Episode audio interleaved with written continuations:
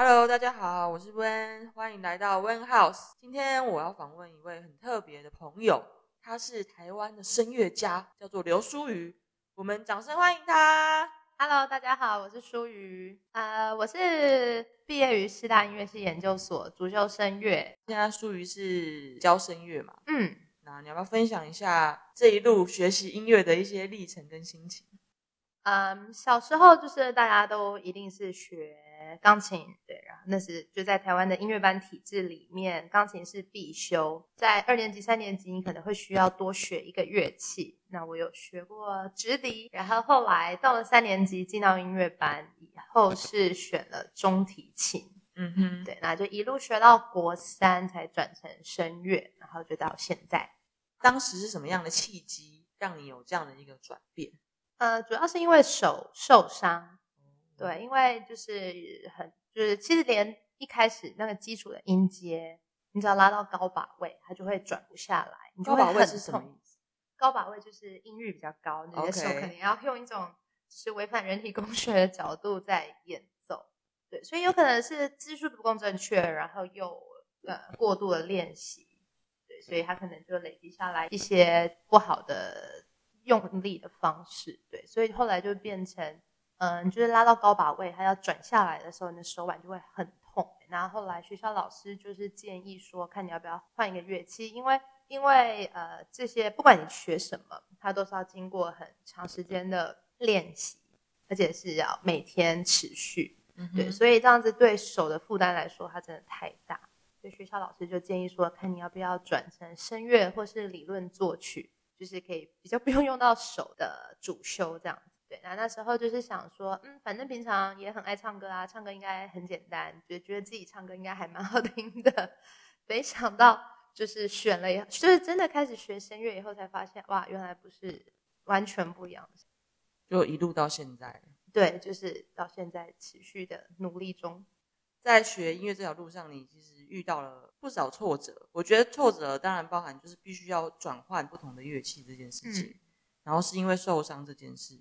但你没有因此就放弃，让这件事情成为阻碍你去接触音乐的一个说法。这个决定是什么？你会这么喜欢音乐的原因，或是你觉得音乐会让你想要持续的去了解或持续的去探索的原因是什么？嗯，其实一开始学的时候是误打误撞，可能雅马哈的同学大家就说，哎，可以去考一个叫做音乐班，就是中永和这里就有了这样，然后妈妈就报名就去了。那其实你也不知道它是什么，而且那时候考小学一年级，只要拍拍打打，老师唱什么你跟着他唱什么，对，就就这样子你就进了所谓的音乐班，然后才正式开始学习乐器。那当然从钢琴开始，你也不知道什么是喜欢或不喜欢，嗯。对，因为所有的课程都是排在学校的课嗯表里面，所以你就是照表操课，然后回家就是练琴。那当然，可能呃，相对于普通班的小朋友好了，他呃，你还是会花花一定的牺牲一定的玩乐时间，是。对，因为你至少一个乐器要练最少，对我们练的最少是一个小时，我们是很不认真的，等到写那个记录，偶尔你也是会造假一下。进度表。对，那个进度表上面你要填写每天练习的时间。呃，我不是很确，可能有些小朋友他很小就知道自己喜欢或不喜欢什么。嗯哼，那我觉得我是在就是学习的过程中，慢慢的摸索，因为也不讨厌，然后或者是说还没有出现更吸引我让我想要去尝试的事情。嗯哼对，因为在这个环境里面就一直都很快乐，那成绩不会太差，但也不会顶尖，就是你在中间过得非常的自由跟开心，也没有什么压力。对，那大概是到了高中之后吧，对我高中在那个师大附中就很幸运，就是有到第一志愿，对，也是最后一名 考上的。那个也是另外一个故事，还蛮刺激的私榜过程。对，但是我要说的是，在高中的时候，因为你周遭的同学真的都是最顶尖的，，是然后你看到他们的投入，你也会受到刺激。那或者是说，因为高中你也比较大了，你有更多独立去思考、做决定的机会。那或者是说，你有办法安排自己的课余时间。所以那时候我们就常常会去听很多的音乐会。那你接触了更多以后，你就会慢慢的发现，这真的是你喜欢的，嗯哼，喜欢的事情。幸运的话，能够一辈子跟音乐一起，那就太棒了。在还不确定的过程中，持续的去摸索、去了解，终于确定了这件事情是人生中的热爱，它不能缺少。不能缺少。对，就是现在做的可能有些事情不是唱歌，不是弹琴，但是它还是就是从你这些从音乐的过程养分来的。我就是那个半途而废的人。要坚持下去真的很不容易，因为你也是就是人家说着可以去就就一起去念音乐班，因为那么小其实真的不知道，可能看到邻居放学都在玩，为什么你要在家练琴？然后或者是说你的同学就好像也练一小时，啊，人家怎么那么厉害？为什么我们这么废的？比较会有对自己有些质疑吧，对，而且因为他很辛苦，他不会一直都是那么顺遂。快乐，所以我觉得念就是学音乐，或者是说你觉得在音乐班这个体系里面，可以培养的是性情吧，嗯哼就是磨练。就不管你有没有，就是后来转行，就像我觉得你现在在做的这些事情，就是有一些个性啊，或者是你看你要来做这些跟艺术家的连接，它都跟你小时候这六年一定有一些连结。对，而且就是你会有一些语汇啊，或者是比较能够去理解这些所谓艺术家的想法。从你的回馈，然后连接到可能个性，像你刚刚说的磨练，我想到是意志，嗯就是你会有更多意志，想要去完成你所想要做的事情。嗯，尤其在台湾这个环境，其实对于所谓学艺术这件事情，并不是那么的算是被看好或是被称赞的一件事。大家比较常会去想到，就是艺术家的出入对，能不能够照顾好自己，能不能够生存。嗯那这些也是喜欢音乐或是喜欢艺术的人，在努力想让自己能够更有能力、跟更有实力去证明自己，可以在这个环境中去生存。它真的很难，因为这不是对，因为音乐班学的基本上其实是西方的古典音乐，是，对，所以它其实不是我们在台湾平常生活中的一部分。然后，或者是说，好，你的梦想成为音乐家，以后要靠演奏来养活自己，好，但我们的市场又没有那么大，嗯哼，对，这些现实面其实是也是让很多人就是转弯的一部分。嗯哼，对，然后或者是说你要跨出去，离音乐多远，这就是你的你的选择。那当然有更多令人敬佩的人，是他们可以一路坚持下去。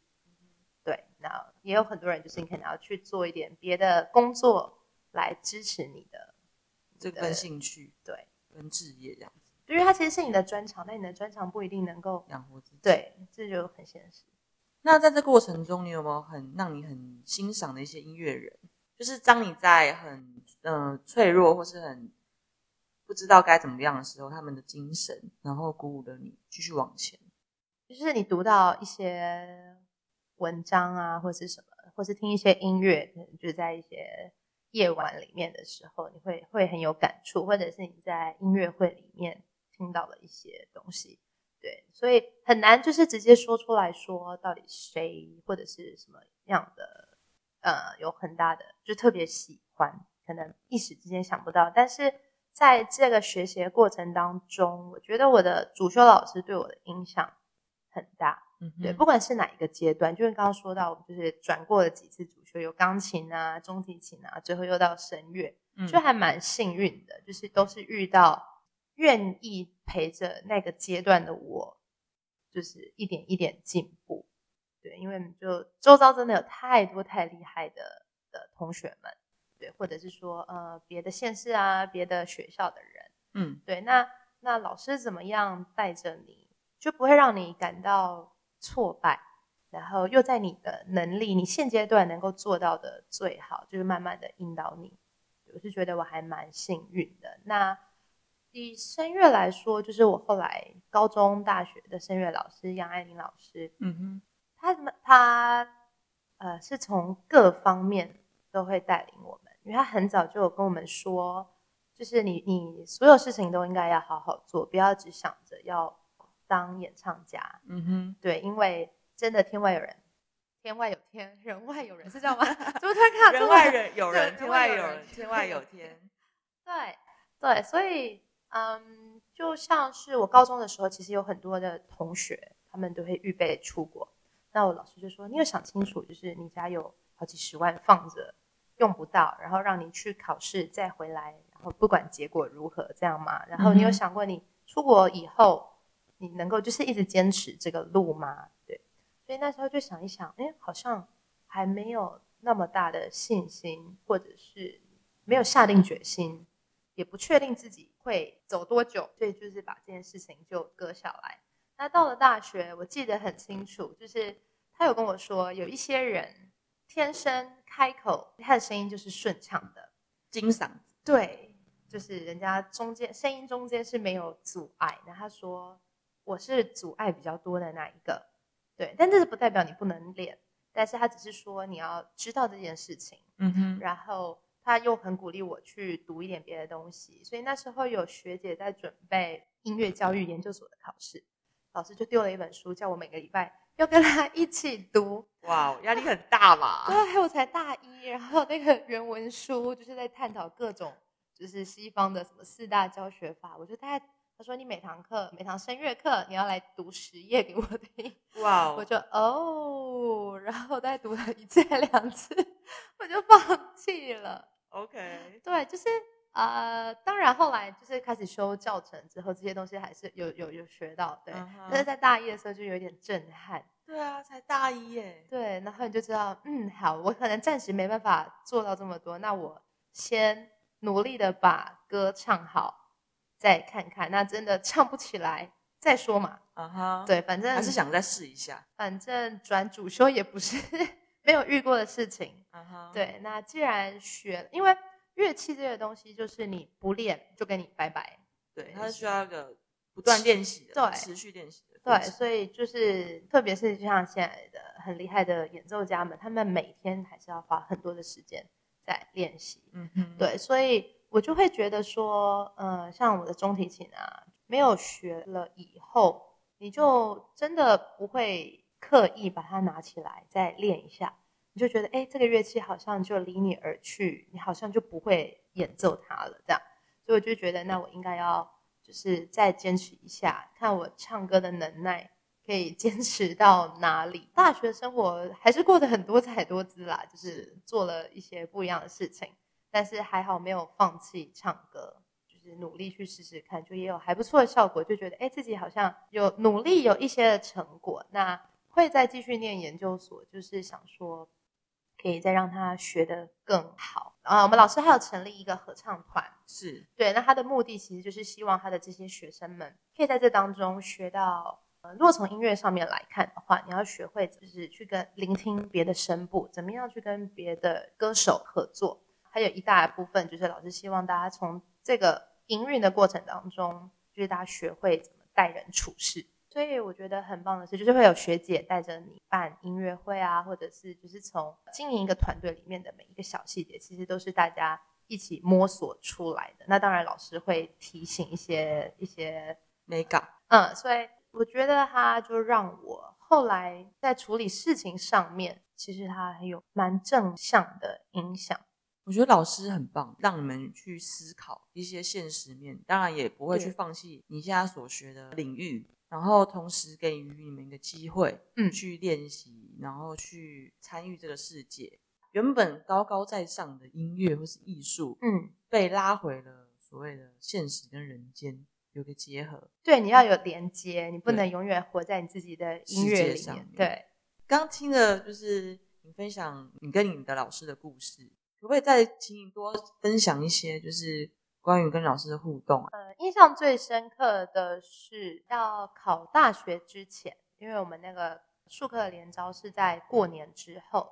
大年初三吧，还在放年假的时候，对对，老师就说，那你可以初三就就来，就是到老师家去上课吗？然后我们当然是就是尽全力配合，老师说什么当然就是好，因为真的是考试要到了，你也不适合在在乡下过得太悠哉，因为你就不能练琴。嗯，然后老师那时候就是呃比较密集的帮我们上了蛮多次课，然后他就说，把把我教好是他的责任，所以在那一段期间，他都没有收钟点费。他觉得，嗯，就是这是因为他的教学，他的责任，所以他应该把这个学生预备好，让他就是做到他能够做的最好，去准备大学的考试，对，而不是在就是不需要让学生去担心这些呃经济上的压力，对，所以我就觉得。非常的感动，那自己当然就是也是努力，不想让老师失望。对对对，所以虽然不是最考考完了，你不是不是最厉害的人，但是还好，就是有考上北医大跟师大，对，然后就可以继续跟着杨老师继续学习，就觉得很幸福。那当然就是在大学啊研究所的过程当中，老师一样带给我们很多不同的的想法。对，那他自己除了声乐的专长以外，他也有，他也是一个教育博士。对，所以我觉得在从上课的过程当中，你可以感受到、学到老师的一些教学的技巧、教学的理念，还有态度跟热情。所以我觉得这对于我现在在教学也有很大的影响。呃，一个老师对一个学生的影响如此大。可以让一个学生真的成为他所是，会让我想到孟子有说，就是“得天下英才而教育之”。我相信一定也是你的态度跟你的呃努力，让老师非常愿意的去为你全情投入。应该是吧？我还算乖吧，不会太容易被打倒。就是虽然可能自信没有很足够，但就是呃尽可能的做。你现在能够做到的事情，那结果的部分就比较不会去在意，对，因为其实，在音乐的这个成长过程中，它其实真的是不断的在比较啊、竞争。但是如果你一直很在意这个层面的话，其实你过得会不太快乐。嗯，对，那就就是也很感谢我的爸妈，他们什么都不懂，所以呢，就是也不会给我压力。然后我遇到的老师，就是不管什么乐器。哪个过程，哪个阶段，他们也都是不会，就是说，呃，你一定要做第一名的那一个人，对，就是刚好都是遇到因材施教的老师，能够理解你的老师，对，然后慢慢的把我可能就是引导出一些我平常没有的东西，然后再再把它放到音乐里面去。嗯，他们这些教学理念呐，或是态度，也多少影响到你。那我相信。这部分一定你自己会去思考，就是自己想要成为什么样的人，跟对自己有什么样的期许。想说，你可不可以在这边跟大家分享一下？嗯，就是希望可以成为一个温暖又有智慧的人。嗯哼，对。然后也可以给大家很多的爱，能够帮得上忙的地方，不管是透过音乐或者是其他的地方。帮助越多人，就你会很开心。嗯哼，嗯，学音乐是一个启蒙，但从音乐到学做人这件事情，会变成是你现在很看重，也是很努力投入的部分。对，然后透过音乐这样你的专业去帮助人。对，所以有时候，呃，有一些慈善的表演，或者是呃，我刚好有机会到到灾区，像是那时候是那个日本。三一一大地震，对，然后在呃，大家知道那个是福岛那边有那个辐射嘛？那其实，在呃海啸的灾情比较严重的地方，其实是在更北边一点点的，在在那个什么岩手县啊，或者是那个大锤这个地方。嗯哼，对，所以我们就刚好，呃，因为我参加了一个日文艺术歌曲的研究会，所以就就是老师跟日本呃那边的声乐界有一些交流，所以我们就。到直接到大锤那个地方去演出，那其实我们蛮幸运的，就是在这几年当中去了蛮多趟。那印象最深刻的真的是第一趟，你可以看到，呃，旁边，嗯，就是还是有灾后的样貌，但你也可以同时看得出来，他们有有规划性的、分阶段的在重建。对，那那一次的音乐会就是有一场。因为他的活动可能是会有一个正式的音乐会，那也会有一些到其他可能社区上面去去表演。那印象很深刻的是，有到组合屋里面，房子啊、家都没有灾区的状况。，对，就是在组合屋里面，然后唱歌给给都是比较年长的长者们听，然后你就是用透过你的歌声去嗯抚慰他们吧。嗯哼，对，我觉得那个就是虽然那一次的演唱，因为那个呃旅程很远，然后又要换很多种交通方式，其实呃而且一早就起床，你也没有时间暖身发声，你的声音状态下它不是最最完美的，但是那一次唱的时候，你会觉得你跟你的心跟观众的心是最最接近的。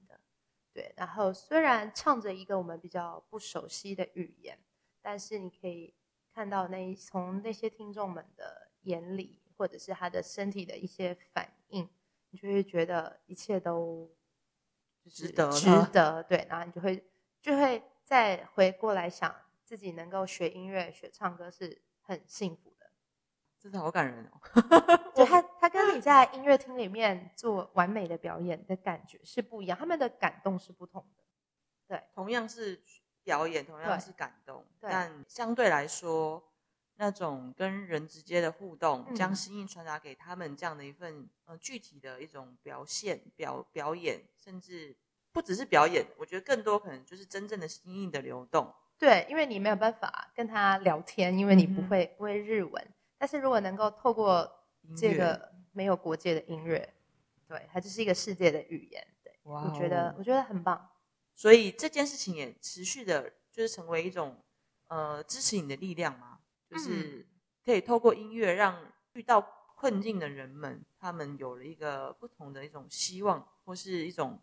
抚慰，这样子。对，我觉得很棒。然后或者是说，像现在在教学的过程，嗯，学学琴的孩子，他不一定，我不会要求他们要去参加什么比赛，但是就是希望他们能够就是拥有这个能力。那他未来他的人生，他需要舒压，或者是他想要转换一些心情想法的时候，能够透过不论是他自己演奏，或者是去欣赏别人的音乐，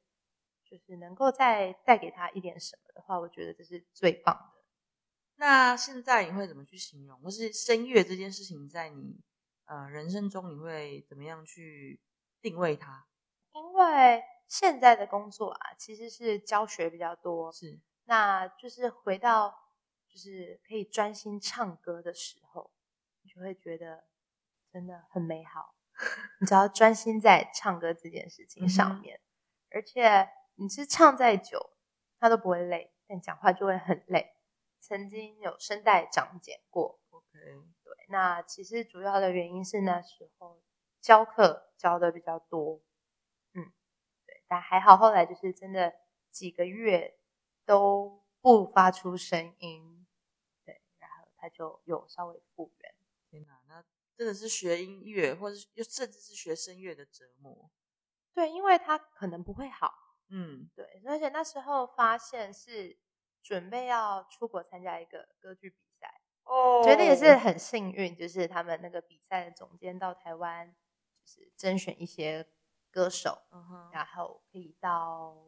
那个奥地利的 Linz 去参加总决赛。嗯哼那那次也很幸运，有文化部还是外交部的补助，所以我们是不用负担那些费用费用的。对，然后你就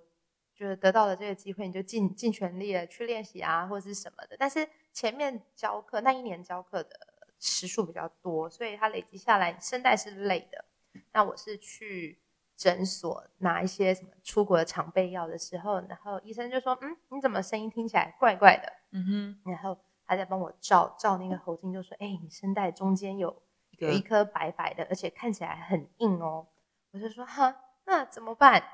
然后他就是说：“你先休息看看，因为就是我们要靠 靠声带才能唱歌嘛，是啊，所以他也不敢轻易的去动刀，，对对，因为那个就是相对有风险，因为你动过动刀，它一定有个伤口，那会不会影响到你以后唱歌这不知道。对，所以那一次的比赛就其实反而心态上更坦然，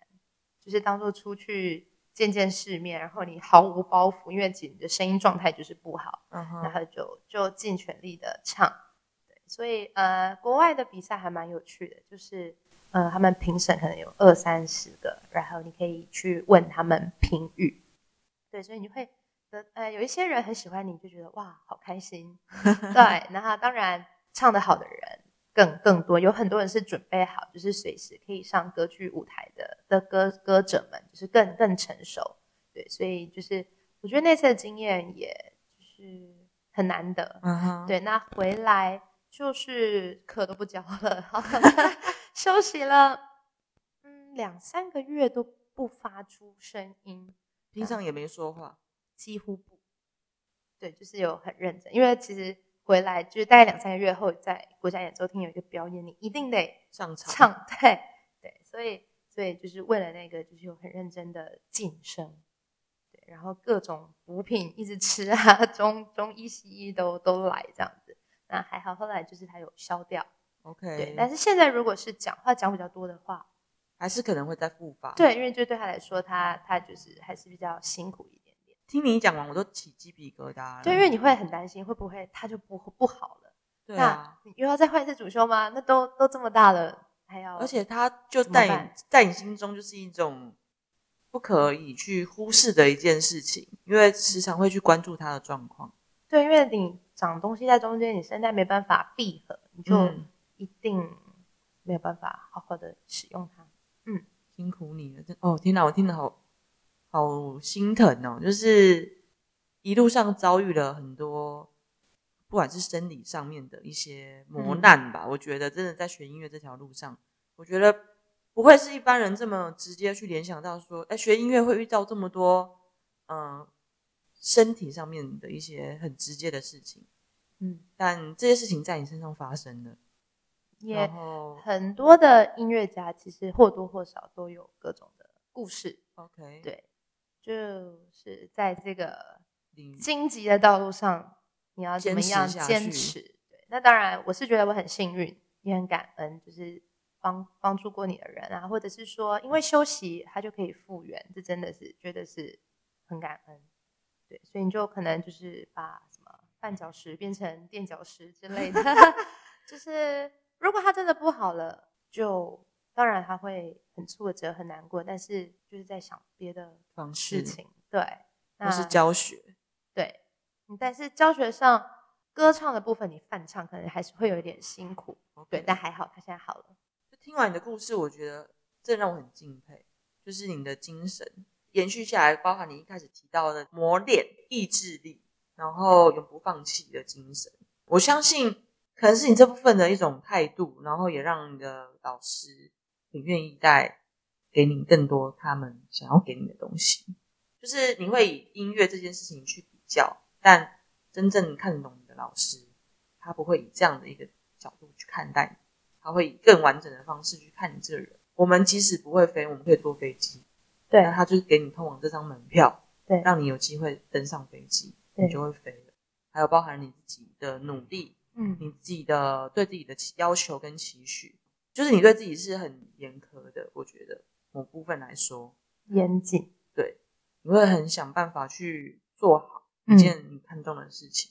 然后这件事情也会成为一个你的一种人生的态度。嗯相信这个态度也影响了你的学生跟你周围的人，然后他们也很愿意跟你一起去努力，嗯很愿意跟你一起想办法去解决可能面临到的问题。一定有某某些你很看重的信念，那你要不要在最后分享一下？其实这一路下来，你的信念是什么？我觉得是诚实，诚实面对自己的不足、自己的优点，然后做就对了。试了，你才知道自己的能耐到哪里，不要被那个失败给打击到。对，因为这条路不通，你就去做别的事情啊。只要你的态度是对的，然后努力，愿意努力，愿意学习，做什么事情都都是一样的。今天谢谢舒瑜跟我们分享他的故事。